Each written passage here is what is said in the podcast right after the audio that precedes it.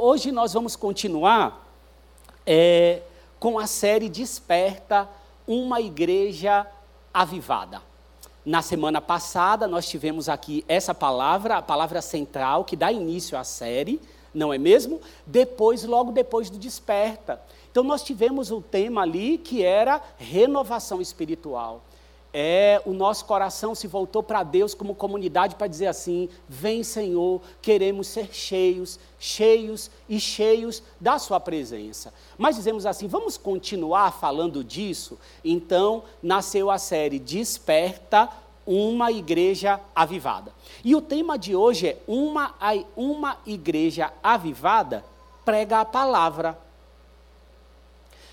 quando nós nos deparamos assim, uma igreja avivada prega a palavra, a primeira coisa realmente que vem em nossa mente é a seguinte questão: olha, nós vamos falar sobre evangelização, não é? Não somente a evangelização por si só, porque nós colocamos na frente uma igreja avivada. Nós estamos falando de um homem ou de uma mulher que se encontra cheio ou cheia do Espírito Santo. Nós estamos falando de uma igreja cheia, cheia do Espírito Santo. Então nós não queremos simplesmente pensar em métodos, não é? Não queremos pensar simplesmente dizer assim, gente, guarde aí três frases, a primeira pessoa que você sair daqui encontrar, você vai dizer. Não, não é assim que eu quero é, conversar com você nessa manhã. Mas eu quero conversar sobre um povo que não crê somente no visível, nós não vivemos do que vemos, nós vivemos do que cremos, daquilo que o Senhor Deus é, nos concedeu. E nesse período nós acabamos de sair de uma conferência onde erguemos aos céus, levamos aos céus inúmeras orações como comunidade. E muitas vezes nós viramos a chave, saímos dos desperta, agora nós já estamos no domingo comum. Não, não é assim que funciona, não. Com o Senhor Deus, Ele vai recebendo, ó, todas as orações que foram feitas, tudo aquilo que foi levado aos céus, não estão em vão. A oração não é um mantra que eu sentei, repeti, repeti, repeti, e não existe um Deus que guarda absolutamente cada palavra, ainda que seja como uma oração como de Ana, que só mexia os lábios, mas mesmo assim o Senhor Deus se lembrou e entregou. Samuel, nós estamos diante de um Senhor assim. Nós não estamos com um Deus que tem o nosso problema, que tem Covid, e depois do Covid a gente fica com a mente um pouquinho, não é assim? Cansada, não lembra. Não é o Senhor Deus. O Senhor Deus não se esquece, Ele recebe todas as orações que foram feitas, dizendo assim: Vem, Senhor, vem Espírito de Deus, vem sobre nós, nos enche. Talvez você saiu até do desperta meio frustrado, dizer assim: Olha, eu, eu, eu chorei, foi tanto, eu gritei, eu berrei, eu jejuei, mas assim ó, não aconteceu nada. Irmão, segure as pontas. Nada com o Senhor é em vão, não. Nós não vivemos simplesmente pelo que sentimos. Eu não tenho, nós não, não, precisamos ter problema com aquele dia que nós não estamos sentindo tanto a Deus. Porque no dia que eu não sinto tanto a Deus, eu tenho a palavra para dizer assim: ó, Deus está contigo, então isso é suficiente para mim. Porque eu creio. Eu não vivo daquilo que eu sinto. Haja vista que até os nossos sentimentos e emoções, eles precisam ser redimidos, eles mentem. Então, nós vivemos do que? Da palavra, e é por isso que eu preciso pregar a palavra. Nós queremos continuar buscando, pedindo, clamando que o Espírito de Deus encha o nosso coração de fome e sede por Ele. Para que isso? Para que eu não fique cheio de desculpas porque eu não oro, cheio de desculpa porque eu não leio a palavra, cheio de desculpa porque eu não jejuo. O que, que é essas desculpas e desculpas e desculpa para não conseguirmos nos voltar para aquilo que tanto consideramos como precioso? Nós consideramos a palavra de Deus tão preciosa. Aliás, o que faz com que um povo se junte num templo como esse, em plena manhã, que poderia estar em tantos outros lugares para adorar o Senhor que não vê, se não for a palavra, se não for o amor pela palavra, se não for crer no Deus que é invisível, mas que faz, se faz visível para nós, para o nosso coração, para a nossa salvação, Mas nós não queremos ficar assim. Nós queremos ir além. Nós sabemos que a era do Espírito dividiu as águas. Nós sabemos, nós conhecemos que o Espírito de Deus operava proezas no Antigo Testamento, como fez com Sansão. Quantas vezes tomou, é, é, é, tomou, se apossou de Sansão. Quantas vezes operou com poder, como foi com Elias saindo na frente da carruagem com poder, tantas manifestações, mas na era do Espírito ele mora e pode encher, é diferente. Nós desfrutamos da palavra de Deus de capa a capa, sabendo assim, o Espírito, a profecia de Joel se cumpriu. E nós sabemos disso, não foi porque por causa da nossa própria interpretação, porque li, lemos Joel e dizemos assim: nossa, isso aqui aconteceu em Atos 2. Não, Pedro interpreta a palavra. Pedro diz: irmãos, irmãos, o que aconteceu aqui foi o que o profeta Joel declarou. E como é que eu sei que esse homem, Pedro, tinha discernimento para dizer que o que estava se cumprindo ali era o que o profeta Joel declarou? Antes disso, irmãos, ele já tinha levantado dois para poder colocar no lugar de Judas, interpretou o salmo, assim como está escrito lá no salmo. Judas já foi, Judas pegou o dinheiro, o resultado disso foi a morte. Ele teve participação nesse, nesse ministério apostólico, mas, como diz a palavra, pela boca do profeta, pelo que o salmo diz, precisamos colocar outra pessoa no lugar. Discernimento do alto, discernimento dos céus. Isso está disponível para nós.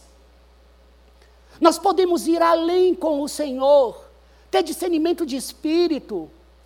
Saber esperar, porque o Senhor diz em teu espírito: espere, minha filha, espere, meu filho, eu estou contigo. Isso aqui, ó, espere mais um pouquinho, ou haja assim. A disponibilidade do Espírito para nós.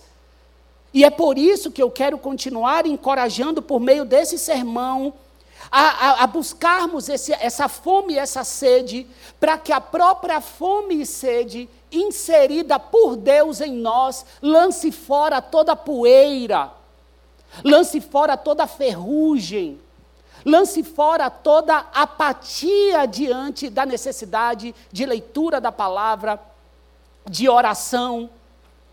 Nós amamos o texto que diz em secreto, eu oro em secreto, Pai, mas vai no secreto, não é? Então nós precisamos que o Senhor Deus venha e sacuda, sacuda a nossa alma, de tal maneira que você fale assim: ó, oh, como eu estou com fome, como eu estou com sede da presença do Senhor, você já começa a sua oração, você já vai para o quarto, você já vai para o culto, sabendo que o culto está em você, sabe assim? Eu não estou indo para depender que comece os instrumentos, eu não estou indo para depender da afinação do instrumento, eu não estou indo para depender se está aquele irmão do louvor ou aquela irmã do louvor, que quando canta faz eu me arrepiar, não, eu já chego arrepiado.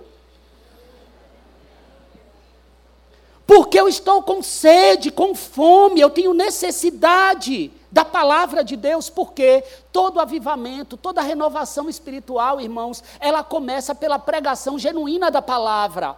Entenda, nunca, nunca, nunca nenhum homem na história, nenhuma mulher foi cheia do Espírito Santo ou renovada se não fosse por meio da palavra sendo pregada de maneira genuína.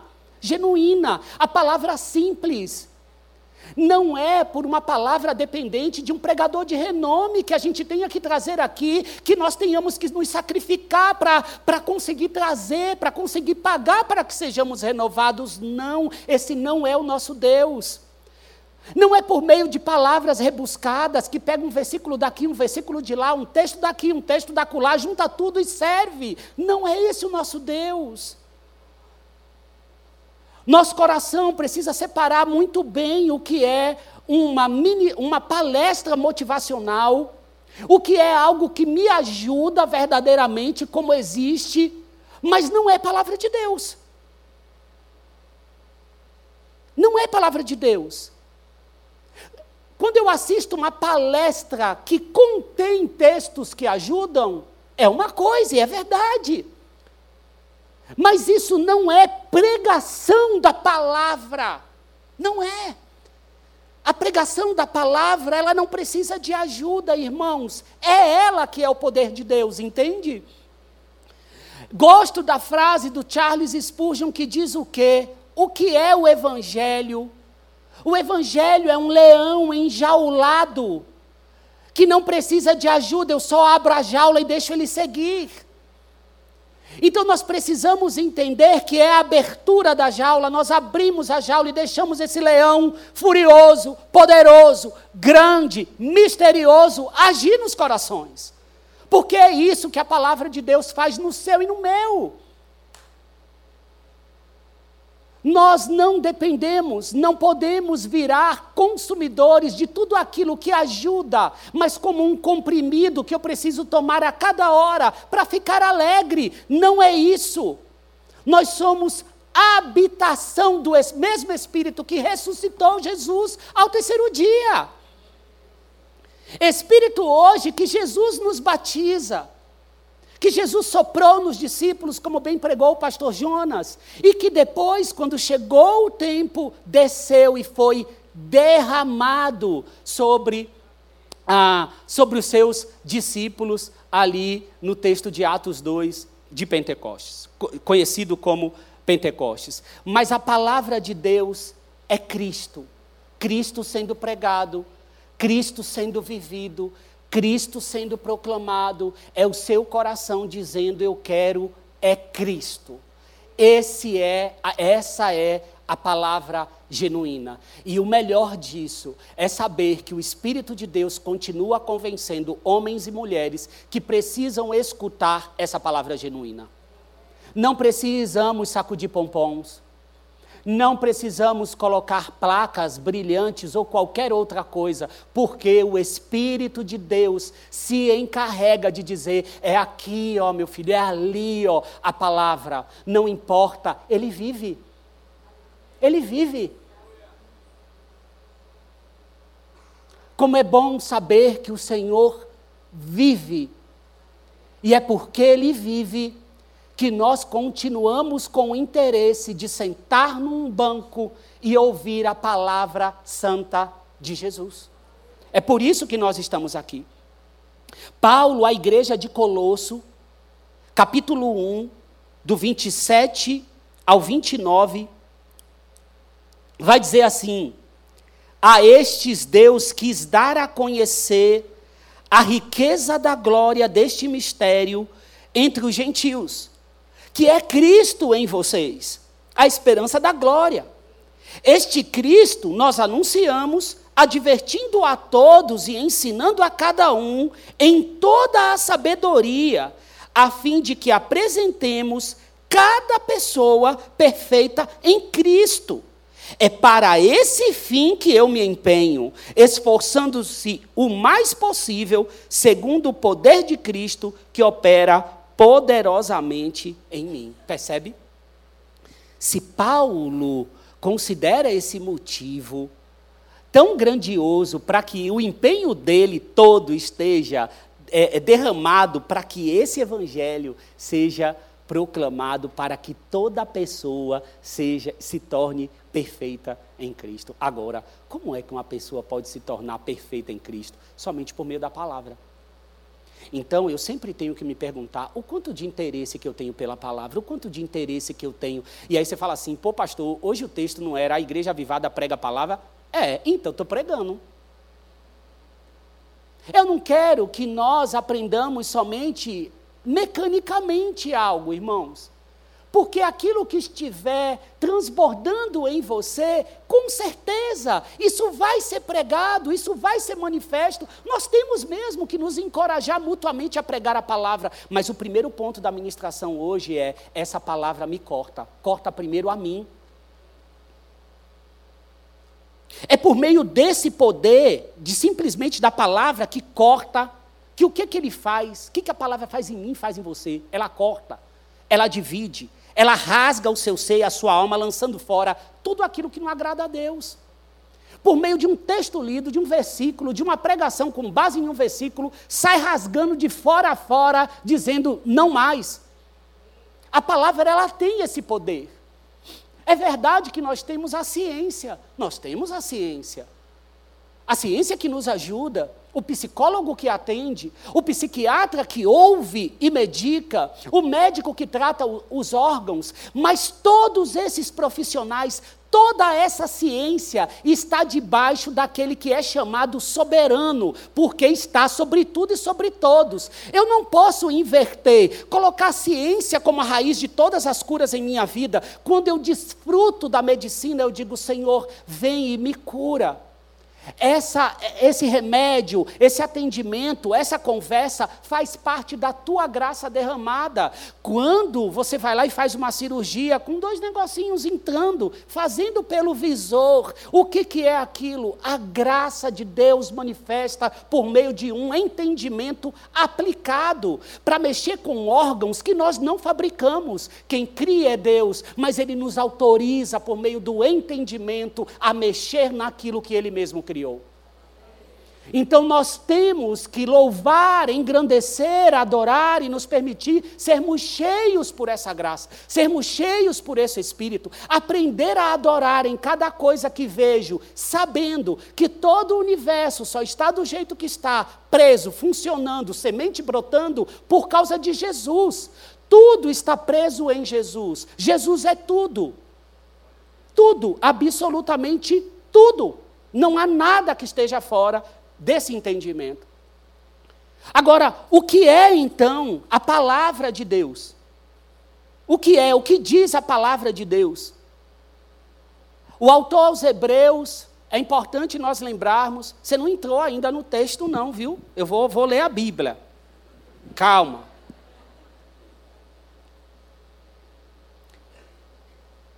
O autor aos Hebreus, falando ali sobre o descanso do Senhor, trazendo uma ilustração do descanso futuro versus o descanso na entrada da terra, quando o povo ia entrar na terra, numa terra prometida, ele faz ali uma visão em referência ao descanso que foi dado por meio da terra, quanto a um descanso que ainda existe para aqueles que são do Senhor. E nós sabemos que existe esse descanso. Mas a palavra do autor aos Hebreus ela é dura, porque ela vai dizer assim: olhe só, aqueles que não entraram lá no descanso, sabe por que, que eles não entraram? Porque eles ouviram a palavra pregada, eles ouviram a palavra pregada, mas não estava acompanhada de fé necessária. Ou seja, não é só pregar a palavra, é a palavra juntamente com a fé, que foi o que foi orado aqui na transição. Quebra, Senhor, essa incredulidade. Por quê? A incredulidade fez com que não entrassem na terra. Estavam diante da pregação, estavam diante da exposição da palavra, mas endureceram o coração. E é por isso que está lá no texto: quando vocês ouvirem a voz do Espírito, não endureçam o coração. Por quê? Porque nós endurecemos muitas vezes o coração. E ali vai dizer por que, que eles não entraram, por que, que eles não entraram? Não entraram por causa da desobediência. O que é sabedoria? Sabedoria, irmãos, está muito vinculado à obediência, a eu ouvir a palavra processar essa palavra, deixar ela descer e praticá-la. Sabedoria é palavra praticada. Quanto mais eu pratico a palavra, mais eu cresço na graça e no conhecimento de Deus. E é depois desse texto, sabe qual texto que vem? Vem aquele que você conhece que vai dizer assim: Pois a palavra de Deus é viva e eficaz, e mais afiada que qualquer espada de dois gumes ela penetra até o ponto de dividir alma e espírito, juntas e medulas, e julga os pensamentos e intenções do coração. O que, que vai ficar fora da palavra? A intenção do coração, a palavra corta, julga, discerne, a capacidade da palavra em entrar no mais íntimo do interior do homem e corrigir passos, corrigir caminhos. Haja vista que o salmista vai dizer: lâmpada para os meus pés e luz para os meus caminhos é a tua palavra, Senhor. É por isso que me encoraja a pregar. Porque eu sei que não há solução nenhuma para o homem, para você, para mim, em toda qualquer situação que não tenha na palavra aquilo que eu tenho necessidade. Quando ela não dá de forma clara, existem princípios estabelecidos que podem ser usados para aplainar os meus caminhos. Outro que eu gostaria de ressaltar, Noé. Como foi com Noé? Hebreus, ali entre os homens da fé, vai estar citado quem? Noé. Vai dizer, pela fé, Hebreus 11, 7. Vai dizer, pela fé, Noé, quando avisado a respeito de coisas que ainda não se viam, aí aqui é, aqui é maravilhoso. Aqui é maravilhoso. Aqui tem que saltar. Quando a gente lê isso aqui, tem que saltar essa frase agora que vai vir depois. Que vai dizer, pela fé, Noé, quando avisado a respeito de coisas que ainda não se viam, movido por santo temor, movido por santo temor. Diante de uma palavra, irmãos, ele foi movido pelo santo temor. Ora, o que é santo temor? Santo temor não é medo. O que é santo temor? É uma reverência àquele que me governa. É um desejo enorme de servi-lo e torná-lo conhecido. É um desejo enorme de que, que, a minha vida, os meus braços, os meus pés, os meus pensamentos o sirvam em tudo aquilo que ele está dizendo. E foi assim que Noé foi movido construiu uma arca para salvar sua família, por meio da fé, ele condenou o mundo e tornou-se herdeiro da justiça que é segundo a fé. Diante de toda aquela geração corrompida, os olhos do Senhor viu Noé. Em Gênesis 6, 22, vai dizer: Foi o que Noé fez, conforme tudo que Deus lhe havia ordenado, ele fez. Gênesis 7, 6. E Noé fez tudo como o Senhor lhe havia ordenado. A palavra de Deus faz questões, eu acho lindo, ela faz questão de, de tempos em tempos dizer: o que, que Noé fez? Noé fez tudo como o Senhor havia lhe ordenado. Como é difícil, irmãos, vermos hoje José está fazendo tudo como Deus havia lhe ordenado. Maria está fazendo tudo como Deus havia lhe ordenado. Pregar a palavra, receber a palavra, receber a palavra pregada, exige duas coisas, irmãos. Uma é realmente a palavra genuína e a outra, a fé. Eu preciso crer, eu preciso é, arrepender, como aqui foi dito. Sem arrependimento e sem fé, não tem como eu é, é, evoluir, se, me transbordar naquilo que está sendo oferecido. A palavra pregada, a palavra genuína, ela é pregada pela comunidade, ela é pregada por uma igreja local que você escolhe, mas ela também está presente nos lábios daqueles que pertencem a essa comunidade. Eu quero ler com vocês agora, eu vou pedir para que vocês abram, eu vou ler na versão, a nova versão Almeida atualizada, que é essa aqui, da, que a igreja fez de 40 anos. Tem também no YouVersion, se você está aí com o YouVersion, você pode é, clicar ali, utilizar a NAA, ou mesmo que você utilize a, N, a NVI, não vai ter tantas diferenças, tá, irmãos? Mas nós vamos ler uma coisa que eu vou pedir para você. Acompanhe a leitura, tá bem? Acompanhe na sua Bíblia a leitura. Não vá só me ouvindo. Eu gostaria que você lesse, porque nós vamos ler um bom pedaço. Nós vamos ler do, do versículo 1 até o versículo 31. Então é chão, tá bem? Você está aqui comigo? Está animado? Tá? Então tá bom. Eu falei tudo isso, irmãos, da palavra para agora não ter como você dizer, ah, não, não tem. Vai ter que ler, né? Então vamos ler. Atos 4, do 1 ao 31. Nós vamos ler Atos 4, do 1 ao 31. Nós vamos ler. Atos 4, do 1 ao 31.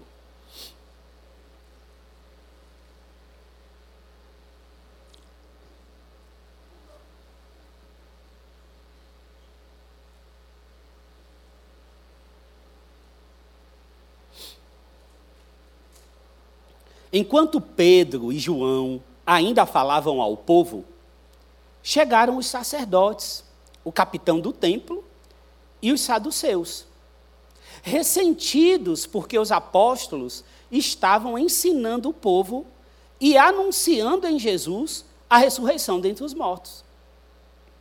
Prenderam Pedro e João e os recolheram ao cárcere até o dia seguinte, pois já era tarde. Porém, muitos dos que ouviram a palavra creram, subindo o número desses homens a quase cinco mil. No dia seguinte, as autoridades, os anciãos e os escribas se reuniram em Jerusalém com o sumo sacerdote Anás, com Caifás, João, Alexandre e todos os que eram da linhagem do sumo sacerdote. E colocando os apóstolos diante deles, perguntaram: com que poder ou em nome de quem vocês fizeram isso? Então Pedro, cheio do Espírito Santo, Pedro, como irmãos? Lhes disse: autoridades do povo e anciãos, visto que hoje somos interrogados a propósito do benefício feito a um homem enfermo e do modo como ele foi curado, saibam os senhores todos e todo o povo de Israel que, em nome de Jesus Cristo, o Nazareno, a quem vocês crucificaram e a quem Deus ressuscitou dentre os mortos, sim, em seu nome é que está curado na presença de vocês. Este Jesus é a pedra que vocês, os construtores, rejeitaram, mas ele veio ser a pedra angular. Aqui Pedro está citando o Salmo 118. E não há salvação em nenhum outro, porque debaixo do céu não existe nenhum outro nome dado entre os homens, pelo qual importa que sejamos salvos. Ao verem a ousadia de Pedro e João, sabendo que eram homens iletrados e incultos, ficaram admirados e reconheceram que eles haviam estado com Jesus. Vendo que o homem que havia sido curado estava com eles, nada tinham a dizer em contrário. E mandando-os sair do sinédrio, discutiam entre si, dizendo: Que faremos com estes homens? Pois todos os moradores de Jerusalém sabem que um sinal notório foi feito por eles, e não o podemos negar. Mas para que não haja maior divulgação entre o povo, vamos ameaçá-los para não falarem mais neste nome a quem quer que seja. Chamando-os, ordenaram-lhes que de modo nenhum falassem nem ensinassem no nome de Jesus. Mas Pedro e João responderam: Os senhores mesmo julguem se é justo diante de Deus ouvirmos antes aos senhores do que a Deus. Pois não podemos deixar de falar das coisas que vimos e ouvimos. Depois, ameaçando-os mais ainda, os soltaram. Não tendo achado como os castigar por causa do povo, porque todos glorificavam a Deus pelo que tinha acontecido. Ora, o homem em quem tinha sido operado esse milagre de cura tinha mais de 40 anos de idade. Uma vez soltos, Pedro e João procuraram os irmãos e lhes contaram tudo o que os principais sacerdotes e os anciãos tinham falado. Ouvindo isto, unânimes levantaram a voz a Deus e disseram: Tu, soberano Senhor, fizeste o céu, a terra, o mar e tudo o que neles há. Disseste por meio do Espírito Santo, por boca de Davi, nosso pai teu servo, por que se enfurecem os gentios e os povos imaginaram coisas vãs? Os reis da terra se levantaram e as autoridades se juntaram contra o Senhor e contra o seu ungido. Porque de fato, nesta cidade, Herodes e Pôncio Pilatos, com gentios e gente de Israel, se juntaram contra o teu servo, o teu santo servo Jesus, a quem ungiste, para fazerem tudo o que a tua mão e o teu propósito predeterminaram. Agora, Senhor, olha para as ameaças deles e concede aos teus servos que anunciem a tua palavra com toda a ousadia. Enquanto estendes a tua mão para fazer curas, sinais e prodígios por meio do nome do teu santo servo Jesus, tendo eles orado, tremeu o lugar onde estavam reunidos. Todos ficaram cheios do Espírito Santo e com ousadia anunciavam a palavra de Deus. Irmãos, a palavra, ela fala por si só. Nesse texto, nós já conseguimos ver claramente todas as coisas que se manifestam por meio de um homem que está cheio do Espírito Santo. Percebam uma coisa: nós estamos aqui lendo o capítulo 4. Esta é a terceira vez que Pedro está pregando, lançando sobre homens uma pregação extremamente cristocêntrica, pregando somente uma coisa: morte de Jesus, ressurreição, ascensão, dizendo que ele voltará, pregando o arrependimento e mandando-se a chegar.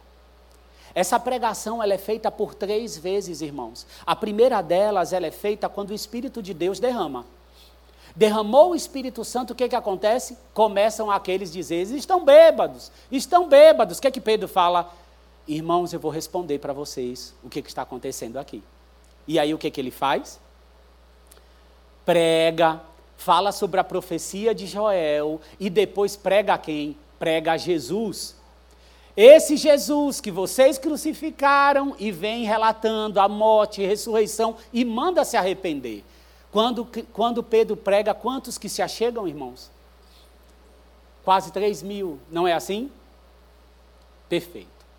Agora, o que, que é que ele faz, irmãos? Pedro e João chegando no templo, na porta chamada Formosa, quem está lá? É colocado um coxo de nascença. Um aleijado de nascença é colocado ali para começar a pedir esmolas. E esse coxo, o que, que ele faz? Se vira para Pedro e João e pede esmola. Nessa hora, o que Pedro diz? Olha aqui para nós, olhe, olha aqui para a gente.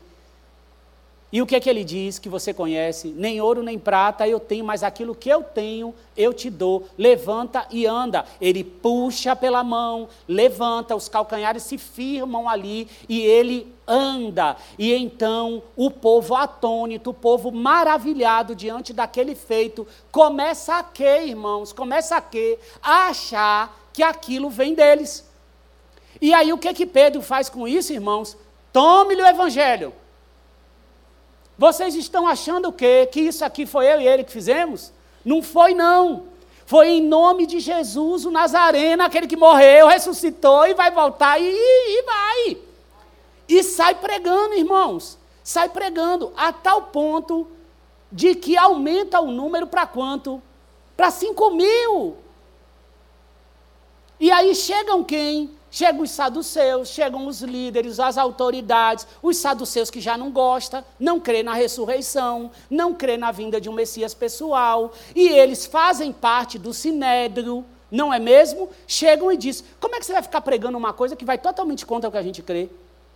Só que o que acontece, meus irmãos, tem uma evidência maravilhosa, houve uma cura, houve um feitio poderoso do Senhor, que quando Ele faz, não é para qualquer coisa, não, é para que o nome dEle, a salvação dEle, seja conhecida.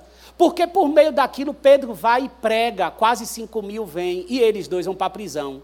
Se fosse a gente ia dizer assim, mas como que é? Eu prego o evangelho, agora vou preso? Você vê que não tem chororô. Você não vê nenhum versículo, Pedro e João, dizendo, ó oh, vida, ó oh, céu, ó oh, azar, agora pregamos, agora onde a gente está. Não vê. Você não vê isso, irmão, você não vê. Como é que pode o poder de Deus se manifestando de, dessa maneira tão poderosa e os dois vão parar na prisão? A prisão prende o homem, prende o homem, mas não prende o evangelho. E eles vão para lá, estão lá presos. E agora, agora dormem lá na prisão, amanheceu o dia, é, vai Pedro e João serem chamados por quem? Reunião do Sinédrio. São 71 homens, irmão. 71. Faz o semicírculo, coloca os dois lá. Provavelmente do que, que os dois se lembraram? Da condenação de Jesus. Pronto, é agora. Vai se repetir a mesma coisa com a gente, né? Mas isso não intimidou Talvez você se intimida com tudo que está acontecendo, como se tudo fosse novo, nada é novo debaixo do céu. Não é? Então, maravilha. Ó, oh, irmãos, a gente vai dar uma salva de palmas para o Senhor. A mãe da Elaine recebeu alta, amém? A gente pode aplaudir ao Senhor? Senhor, tá vendo? Estamos falando de uma cura aqui, Deus está curando, né? Então, nós vemos, sou discípulo do pastor Jonas, a gente abre uma janela, a gente né, já não sabe depois como volta. Mas aí o que, o, o, o que, que acontece? Ele vai e pre, vai lá diante do sinédrio e eles vão perguntar: como é que vocês fizeram isso? Como é que vocês fizeram essa manifestação? Ah, pronto, agora Pedro vai lá, cheio, a Bíblia vai dizer, vai fazer questão, Pedro, cheio do Espírito Santo, começa a pregar. De novo, pela terceira vez, Pedro prega o Evangelho, torna o Senhor conhecido. Ainda é capaz deles chegarem e fazer uma ameaça: ó, tudo bem, a gente vai te soltar, por quê? Vai soltar porque está com medo do povo. Porque o povo viu, porque o homem anda mesmo, porque o milagre está lá e não tem o que fazer. Deus e o seu poder foi exposto a tal ponto deles dizerem assim: mas, gente, eles reconhecem, tem uma coragem, uma, uma, é, um poder na fala desses homens, só que eles são é, incultos, são iletrados. Irmãos, eles não eram analfabetos, eles só não tinham o estudo da teologia rabínica. Não, não tinham nenhum cargo, nenhuma função religiosa na época. Mas estavam cheios, por isso que o texto faz questão, cheios do Espírito Santo. É por isso que o evangelista Mude, todo mundo conhece, que vai dizer que um amigo fez a pergunta, né? O que pode ocorrer no mundo ou em um lugar quando temos um homem ou uma mulher totalmente entregue ao Espírito de Deus? Aí Mude disse: Esse homem serei eu.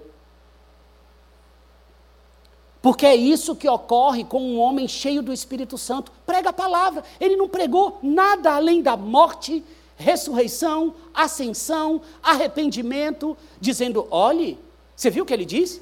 Só há um Deus, não há nenhum outro pelo qual podemos ser salvos. E talvez, irmãos, você fica milhões cheios de dedos para dizer para alguém sobre Jesus, que você vai dizer assim: que, que Jesus vai ajudar? Essa pessoa está com todo enfermo, está com o casamento destruído. Você está dependendo de um problema, de, da pessoa ter um problema, assim, muito grande aos seus olhos para você falar de Jesus. O maior problema do homem não é o casamento, embora o casamento pode ser restaurado, não é as finanças. O maior problema é a necessidade de um salvador, porque é pecador. Às vezes a gente olha e fala: nossa, mas aquele casal não conhece a Jesus, é tão perfeito. Olha, ele está tratando ela melhor que o meu me trata. Ele tem que aprender com ele. Pode até ter que aprender um hábito com ele. Mas ele precisa da salvação. Tem a natureza pecaminosa. Precisa encontrar o Salvador. Eu posso utilizar de uma dor para proclamar Jesus? É claro que posso, mas eu não dependo, porque a maior dor é o que aconteceu no Éden. E que todos nós somos descendentes, porque Adão representava toda a humanidade, mas por meio de um, de um, ocorreu a salvação de, para todos, desde que creia. A todo aquele que o receber foi dado poder para ser se tornar filho de Deus, filho de Deus. Essa é a maior questão. E com base nisso, irmãos, eu quero falar três pontinhos. Três pontinhos para a gente caminhar aqui para o final. É a primeira vez hein, que eu estou caminhando para o final. A primeira delas que eu quero expor para vocês é que o texto vai dizer assim: Então Pedro, cheio do Espírito Santo, disse-lhes. Então Pedro, cheio do Espírito Santo, disse-lhes. Ao ler esse versículo e orando ao Senhor, dizendo assim: Senhor, a tua palavra ela fala por si só. Mas o que temos a aprender com esse pequeno versículo e por que Lucas foi tão, metico, tão, tão criterioso, tão detalhista ao deixar registrado isso antes da fala de Pedro? Eu poderia deduzir que Pedro já estava cheio do Espírito Santo. Mas Lucas faz questão de registrar. Então, Pedro, cheio do Espírito Santo, disse-lhes. Isso aqui, irmãos, para mim, para nós, passa um grande ensinamento. Nós não podemos ser um povo que simplesmente depende de passo um, passo dois e passo três para fazer alguma coisa. Nós não estamos falando de uma fala aprendida ou mecanizada que Pedro repetia porque decorou. A Bíblia vai dizer que Pedro, cheio do Espírito Santo, disse-lhes. Pedro estava totalmente completo. A palavra cheio do Espírito Santo, ela quer dizer assim: cheio, completo, preenchido, transbordando, ou seja, é o copo lá do liquidificador que você pega para medir, tem os tracinhos lá, não tem? Então, não está no meio, não está abaixo do meio, já foi, foi em todos os tracinhos e transbordou, coisa que está disponível para mim e para você. E quando, e quando estamos cheios, estamos cheios, isso transborda em nós e passa naturalmente a transmitir a outras pessoas. Eu já contei aqui para vocês de um rapaz é, que foi quebrar é, muitos que, que, que, já ouviram ministrar pode ter ouvido essa ilustração, porque ela me impactou muito, absurdamente o meu coração. Eu sempre gostei de ouvir histórias de quem se converteu, né? Como é que você se converteu, como é que você foi para Jesus. E o rapaz que foi quebrar a muretinha lá do meu apartamento para poder colocar o móvel, ele estava ah, mas você é crente, ele viu a Bíblia no, no. Não foi porque eu tive nenhuma atitude maravilhosa, não, ele viu a Bíblia na mesa, entendeu, irmãos? Aí ele perguntou, é, ah, você é crente, você é pastor? Eu falei, sou, e você? Ele também, eu sou, eu sou crente. Eu falei, é mesmo? Como é que foi que você se converteu? Aí ele pegou e falou assim: sabe o que acontece? Mudou um casal do lado da minha casa. Eu falei, é? E como é que foi que esse casal? Ele falou assim: ó, esse casal chegou e esse casal se tratava muito bem, muito bem. Eu falei assim: isso daí é uma mentira. Ele me contando, irmãos. Isso é mentira. Isso aí é só da porta para fora. Irmão, só que assim ele me contando: a casa é colada. A minha cadeira é colada. E tinha coisas que eu percebia que era dentro de casa também, ninguém estava vendo. Era um casal que, assim, eu comecei no meu coração a querer, eu quero ser como esse casal. Eu quero tratar minha esposa como esse homem. Eu quero ter um, uma, uma família assim. E começou a me dar esse desejo. E eu fui observando, observando e vendo que era real. Um belo dia, esse casal bate na minha porta. Na minha porta. E diz assim: para mim: olhe, nós estamos nos apresentando, como você sabe, há algum tempo eu estou morando aqui e tudo mais. A gente gostaria de fazer um convite, a você a gente faz parte de uma igreja. Eu quero! Falei, nossa, mas você quer? É, porque se você não bater, você vai bater lá para perguntar. Entende? Então essa história, ela me marcou. E, e com certeza, é, é, isso nos mostra que é óbvio que eu tenho que proclamar, é óbvio que eu tenho que proclamar, mas eu não posso ter uma vida mecanizada. O Evangelho não é um conjunto de regras, o Evangelho não é uma lista de não fazer como se isso dependesse da minha própria força. Existe a disponibilidade do Espírito de Deus. Do Espírito de Deus. O texto vai dizer é, é que o sinédrio todo reconhece aquela coragem aquele ímpeto que vinha do Espírito de Deus. Eu não vou simplesmente falar com você nessa manhã, agora que nós já fomos impactados por essa palavra de Pedro, nós estamos sendo impulsionados nessa ministração a proclamar, a pregar. Eu faço parte de uma comunidade que prega a palavra? Ah, faço. Então agora eu também vou pregar essa palavra. Mas eu não vou, irmãos, chegar para vocês agora e dizer assim: olha, o texto diz que prega com coragem. Então, irmãos, pregue com coragem. O texto diz, irmãos, que ele pregou primeiro a morte. Fale primeiro da morte. Está aqui. Eu não vou falar para vocês, irmãos, fazerem dessa maneira. Eu vou ficar com o que está no versículo 4, verso 8. Pedro, cheio do Espírito Santo. O que nós precisamos, irmãos, é ser cheios do Espírito Santo. O texto diz que outros foram impactados não foi por uma coragem natural, foi por uma coragem dada pelo Espírito de Deus. Isso não tem como objetivo te desestimular a fazer suas pregações, a usar os seus folhetos, a, a falar de Jesus é, assim que você sair daqui. Mas existe sim um poder de Deus que nos reveste e que nós devemos ser encorajados a buscarmos sermos cheios, como Pedro estava, para que essa, esse transbordar ocorra. Paulo, para a igreja de Éfeso, ao dizer: você sabe que é, Efésios é um livro onde tem muita doutrina, mas também tem muita coisa prática. Lá você vai ver dizer, não é? Pai, trata assim, marido trata assado, fulano faz assim, fulano. Dá todas as orientações. Dá todas as orientações. Só que assim, viu, irmãos, termina com a armadura. Está entendendo? Vai dizer assim, ó, tu precisa se capacitar, viu? Porque tudo isso que eu disse para vocês, para vocês fazerem, vocês têm que estar como? Capacitados capacitados com a palavra, capacitados com a oração, revestidos do Espírito, a tal ponto que Paulo vai dizer no capítulo 5, versos 17 a 20 assim, ó, por esta razão, por esta razão, não sejam insensatos, mas procurem compreender qual é a vontade do Senhor. E não se embriaguem com vinho, pois isso leva à devassidão, mas deixem-se Paulo está falando com crente, Paulo está falando com convertidos. com quem já nasceu de novo. E quem está aqui, que não se converteu ainda, vai poder fazer isso hoje, levantar e dizer: Eu entrego, entrega a minha vida a Jesus.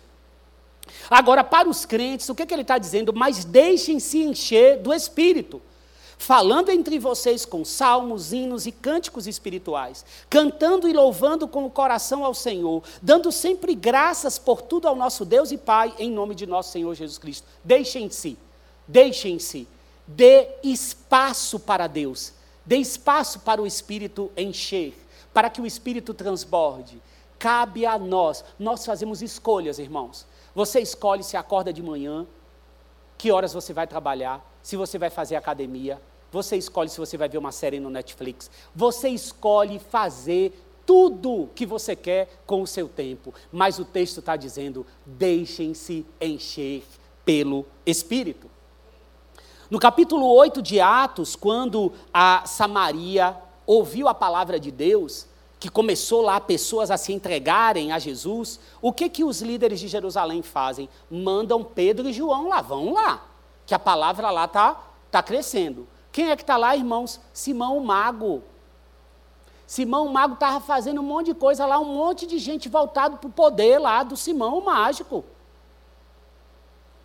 Conhecido pelo poder e pelas mágicas que fazia. O homem era realmente poderoso. Irmãos, cuidado, viu? Quando falou, ó, tem fulano lá que faz isso, tu também vai? Não pode não, irmãos.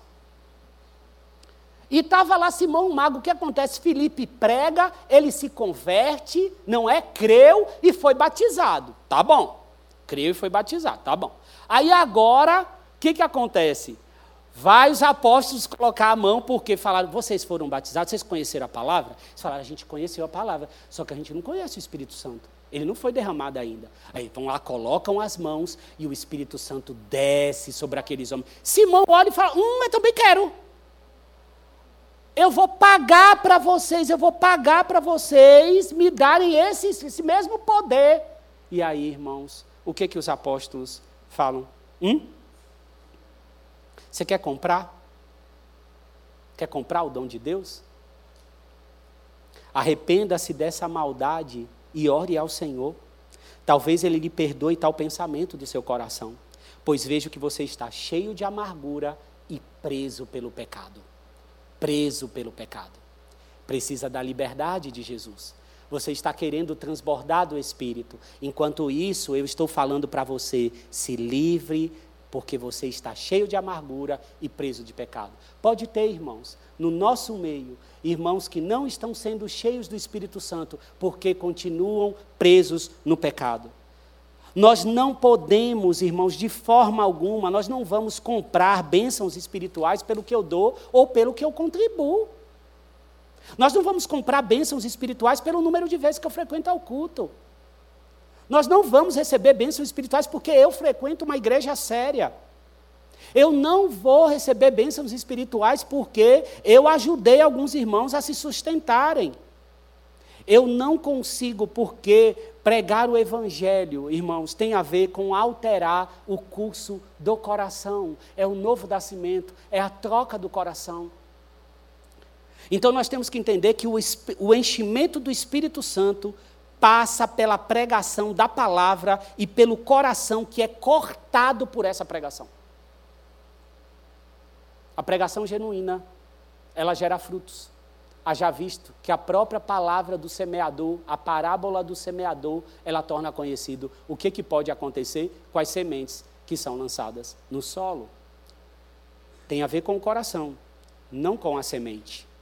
Mais uma vez tem a ver com o coração, não com a semente. A palavra de Deus, ela sempre cumpre o seu papel, seja para salvar ou seja para ser rejeitada. Ela nunca volta vazia. Ela sempre cumpre o papel que precisa cumprir. Quando Pedro termina a segunda pregação, lembra que eu disse que ele fez três pregações? Quando ele termina a segunda, sabe o que, é que ele diz? Quando ele termina a segunda pregação, diz tudo o que tinha para dizer, ele diz assim: ó, Tendo Deus ressuscitado o seu servo, enviou-o primeiramente a vocês, para abençoá-los, convertendo cada um de vocês das suas maldades. É isso que o Evangelho faz. converte nossos caminhos das maldades. Agora, uma igreja avivada, irmãos, ela prega o evangelho como consequência desse abandono das maldades, da conversão do coração e porque busca essa fome e essa sede por ser cheio do Espírito de Deus. Você anseia, irmão, ser cheio do Espírito de Deus? Levanta a sua mão assim, você anseia? Então tá bom. Eu não terminei ainda não, mas eu quero orar por você. Eu quero orar nesse instante porque talvez em nosso meio existam realmente irmãos que estão presos na maldade. Estão precisando ser livres, escutam, escutam a pregação e eu não quero que você se canse por ouvir a pregação. Como se fosse algo que você vai conquistar pelo seu próprio braço, não. Cristo morreu na cruz, se fez homem, para que toda e qualquer fraqueza ou dificuldade do homem, ele tem toda a autoridade, além de conhecer, tem toda a autoridade para ser chamado em prol ser nosso ajudador. Tem toda a autoridade como sumo sacerdote para ouvir, interceder e nos libertar.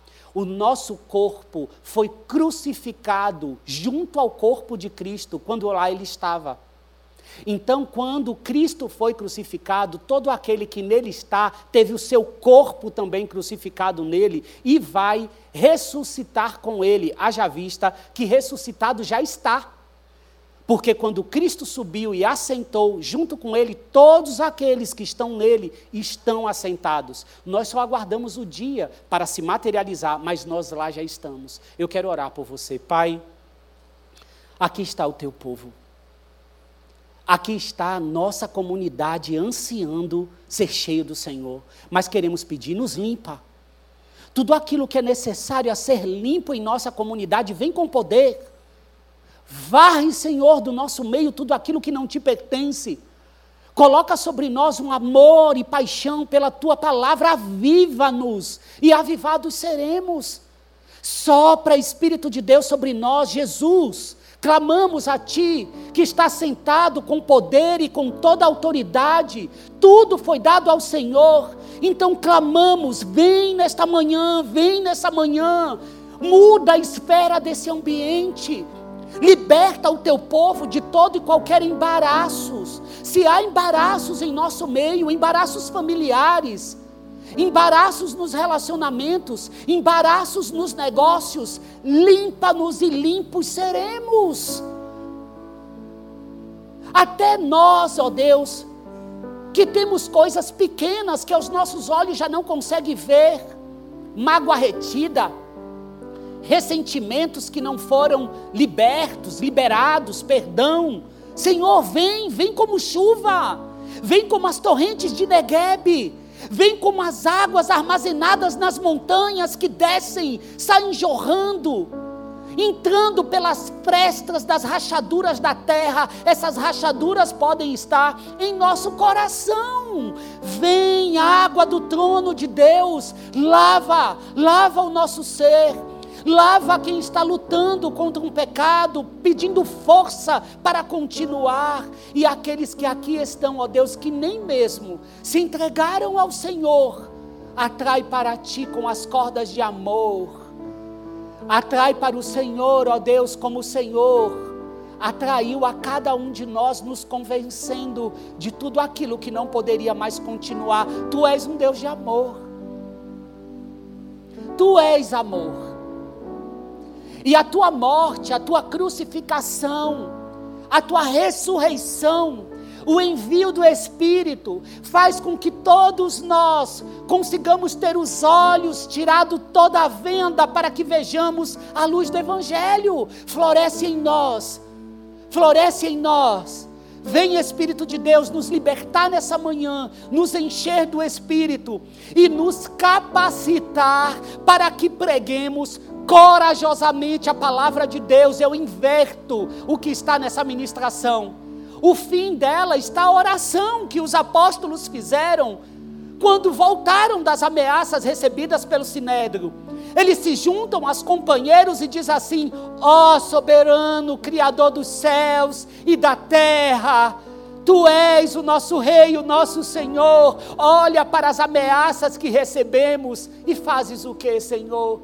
Nos capacita para anunciarmos a tua palavra. Faça proezas, faça libertação, cura, para que então anunciemos a tua palavra com poder. Essa é a nossa oração em nome de Jesus. Amém, amém, amém. Pode aplaudir ao Senhor, queridos. Pode aplaudir ao Senhor. Para concluir, eu preciso lembrar que Pedro nunca perdeu oportunidades. Quando ele é chamado para prestar contas em relação à cura, o que ele diz? Já que nós somos chamados aqui para prestar contas de um ato de bondade, eu tenho que dizer a vocês de onde isso veio. E então ali ele prega o evangelho, mas ele prega, irmãos, aquilo que ele fez. O que é que ele fez? o coxo se levantou. Ele curou, apoiou, levantou, os pés se fizeram firmes. A Bíblia vai dizer o seguinte: segurando pela mão direita, ajudou-o a levantar-se. Imediatamente os pés e os tornozelos do homem ficaram firmes. E de um salto, pôs-se em pé e começou a andar. Depois entrou com eles no pátio do templo, andando e louvando a Deus.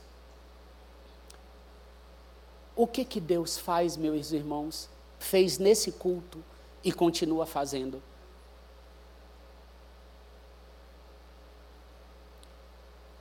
Ele restaura e faz o casamento se levantar. Ele restaura e faz com que a alma encontre descanso. Ele faz com que o coração dos filhos se convertam aos pais. Ele faz com que todas as bênçãos que ele distribui na sua vida faça com que seja motivo de você dizer para alguém assim: "Deixa eu te contar como foi que ocorreu esse ato de bondade em minha vida". Ele vai erguendo, ele vai levantando tudo em nossas vidas que é necessário restaurar. Eu poderia ficar horas contando todos os testemunhos que Deus já fez em sua vida, como o salmista lá no Salmo 126 vai dizer: Nós estamos alegres porque grandes coisas tem feito o Senhor. Mas a pergunta que fica é: fazemos como Pedro? Deixa eu prestar contas de um ato de bondade que Deus fez na minha vida e contar para você, fazendo com que a salvação seja conhecida. Porque o que Pedro fazia? Ele não ficava exaltando, ó, oh, ele andou, você viu que se firmou? Você viu que ele saiu andando? Não. Isso aqui foi feito em nome de Jesus o Nazareno, que morreu para que eu e você fosse, fôssemos salvos. Ele traz o ato de bondade e faz com que esse ato de bondade, por meio dele, seja revelada a salvação que há em Jesus. Irmãos, não havia coisa mais preciosa para esses homens do que pregar a salvação. É tanto que, diante das ameaças que eles receberam, disseram assim: cabe a nós obedecer a isso? Então eu diria a você: ele continua levantando coxos. Não somente coxos de enfermidade, mas tantas áreas das nossas vidas que ficam coxas. E aí ele levanta, cuida como pai, faz com que isso se manifeste com poder para que eu e você consigamos chegar para alguém e dizer assim: deixa eu prestar contas de um ato de bondade. E então, por meio desse ato de bondade, eu prego e torno a salvação conhecida aquele que morreu, ressuscitou, ascendeu aos céus, senta à direita do Pai, deixou o Espírito, se a gente peca, temos quem intercede por nós, somos perdoados, somos justificados, ou seja, livre da culpa.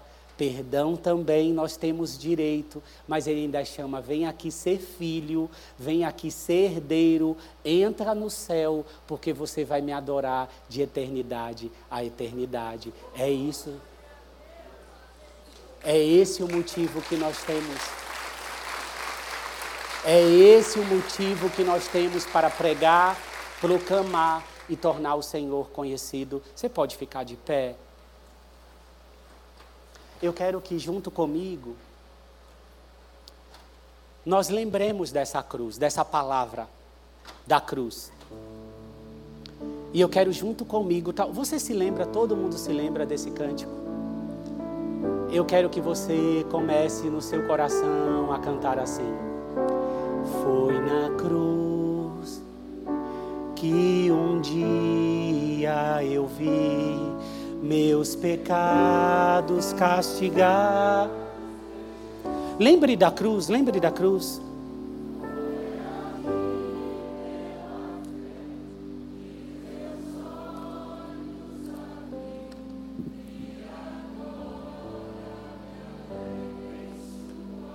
Você vai cantar novamente. Foi na cruz, foi na cruz. Meus pecados castigados em Jesus. Foi ali pela fé que os meus olhos abri e eu agora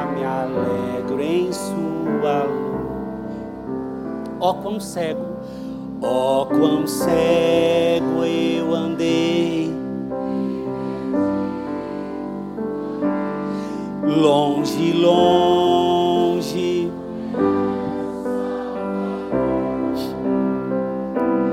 Mais do céu e seu sangue verteu para salvar um tão pobre.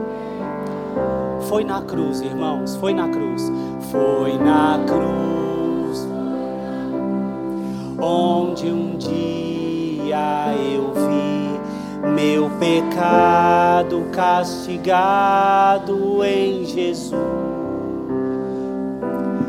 Foi ali pela fé que os meus olhos abri e eu agora me alegro em sua.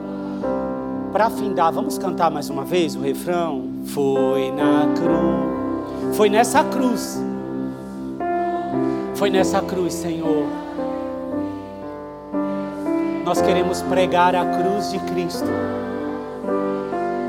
Foi ali, Senhor, que tu derramaste o seu sangue.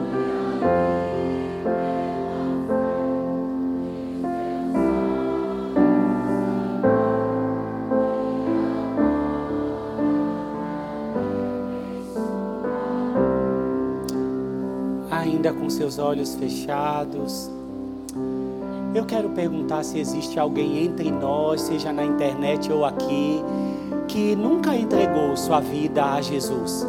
Você tem ouvido a palavra, você tem ouvido sobre a sua morte, sobre a sua ascensão, ressurreição, mas você nunca entregou a sua vida a Jesus e você quer entregar nesta manhã. Tem alguém aqui em nosso meio? Levanta a sua mão para que a gente possa conhecer você, orar por você. Tem alguém? Levante a sua mão. Tem? Não tem ninguém? Se você, porventura, ficou envergonhado e tem o desejo de entregar, nos procure no final do culto ou marque na casa pastoral, nós queremos te atender. Tá bem? Pai, tu és todo poderoso. Obrigado por essa manhã. Eu sei que existe sempre um desenrolar da Sua palavra de maneira individual. Eu peço ao Teu Espírito que continue a fazer isso em meio ao Seu povo. Aqui estão os Teus filhos. Se manifeste com poder. Que a Tua graça, o Teu amor seja com cada um de nós. Que as consolações do Espírito de Deus, que a lembrança que estamos em paz contigo e, portanto, podemos ser o sal e a luz que o mundo precisa, nos acompanhe não somente nessa semana, mas sempre Bendito é o Senhor, bendito é o Cordeiro que venceu, que morreu, ressuscitou, ascendeu aos céus, vive para sempre e voltará.